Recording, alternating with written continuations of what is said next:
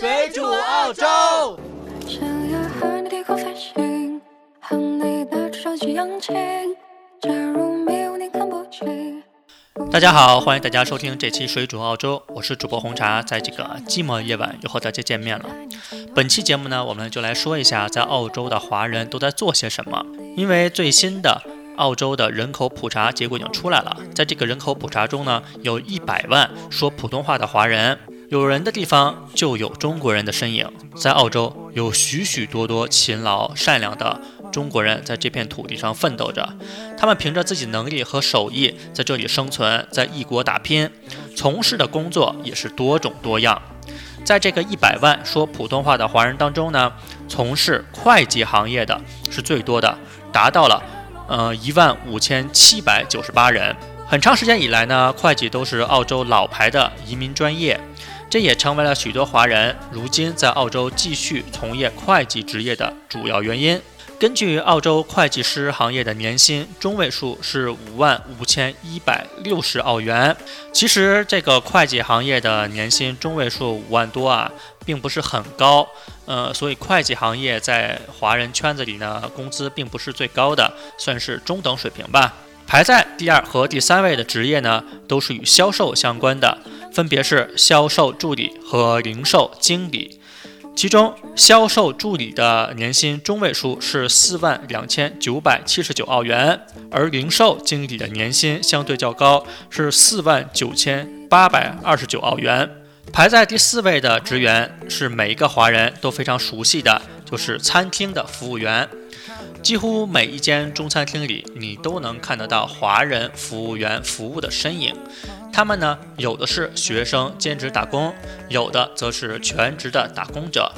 这一职业的平均年薪并不算高，中位数只有三万一千八百零七澳元。第五位呢，是被国人戏称为程序员的猿人的猿啊，这个软件和应用程序员。在很多人看来呢，程序员的生活单调而且乏味，工作量也比较大，甚至还有很多健康隐患。但实际上，澳洲对于 IT 行业人员的需求是非常大的，从业人员的工资待遇也比较高。在澳洲从事软件行业的年薪中位数是五万八千七百三十七澳元，如果从事的是应用程序员的话，年薪还会更高一点，中位数达到了七万三千七百一十二澳元。排在第六位的行业是同为移民专业的注册护士，昼夜常常颠倒，工作十分辛苦，需要每天和病人打交道的护士，工资待遇也比国内要好很多，年薪中位数达到了五万八千二百八十澳元。而排在第七位的行业呢，是来自餐饮行业的主厨。根据主厨职位的不同，薪水也有所差异。一般餐厅的副主厨年薪中位数是五万五千四百七十一澳元。不过，根据统计，大部分副厨在一行业的从事，呃，超过二十年之后，都会向其他的岗位转移。同时，工作经验对于这一职位的薪资待遇影响非常的小。如果成功晋升为厨师长，工资待遇呢也会相应的极大提升，年薪中位数达到了七万七千八百二十二澳元。想要当上主厨，至少也需要五年的相关行业从业经验。而排在第八位的呢是房地产销售经理，看起来风光无限，每天都西装革履的房地产经纪人。这个行业年薪中位数其实并不是很高，只有四万七千二百四十一澳元。似乎并不符合很多人对这一行业的认知。不过需要指出的是，房产经纪人是一个非常依赖业绩的工作。好的房产经纪人的年薪百万根本不是梦想。当然，如果你想要做到这样的高度，并不容易。曾经我有一个朋友做房产经纪人，就曾经透露过，这一行业的淘汰率非常的高。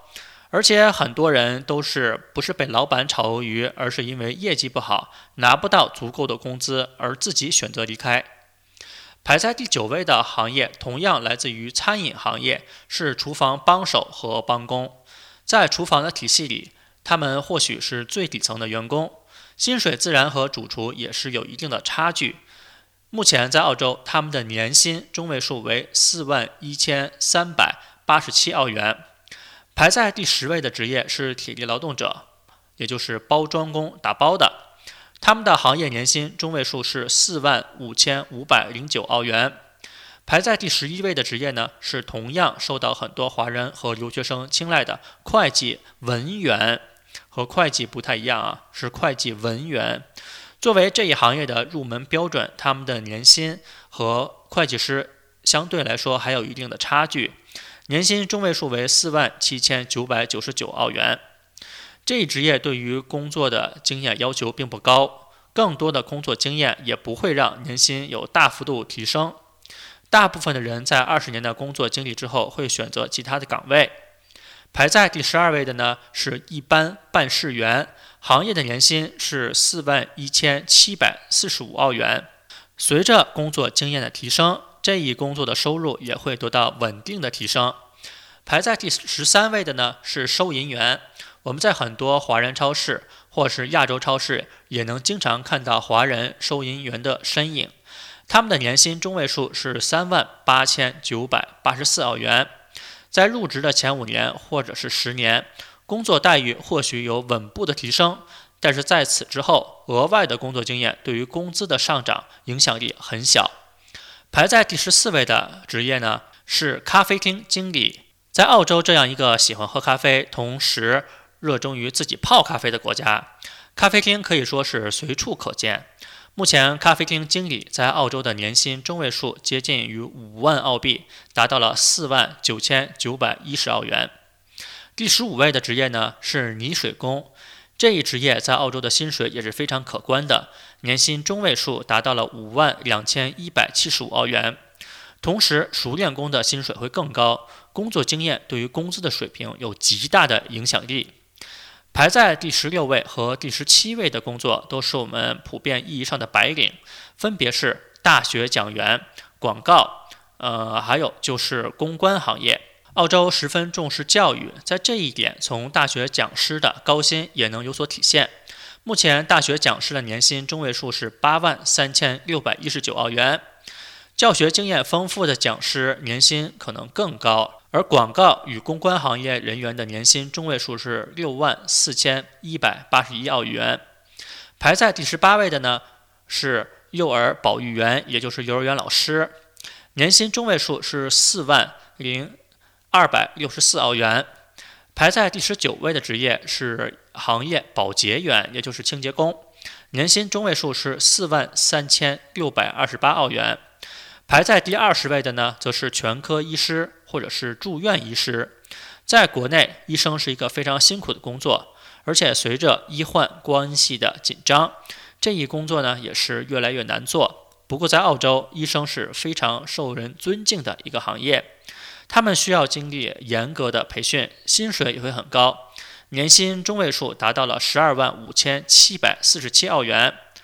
其实从这个榜单上来看，我们可以发现，华人在澳洲从事的行业涵盖了各种行业和不同的工种，其中有医师、程序员这样的技术类工作，也有包装工这样的体力型工作，有房产经纪人、会计等白领，也有泥水工这样的蓝领。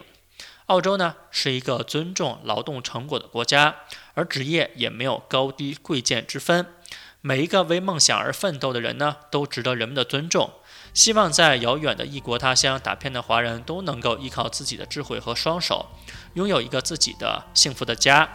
但是呢，呃，我还有一点想要说的，之上的统计呢是澳洲政府进行的统计，其实在其中的有些数据，我个人觉得出入还是蛮大的，尤其是一些蓝领的工作，出入性非常大。比如说泥水工。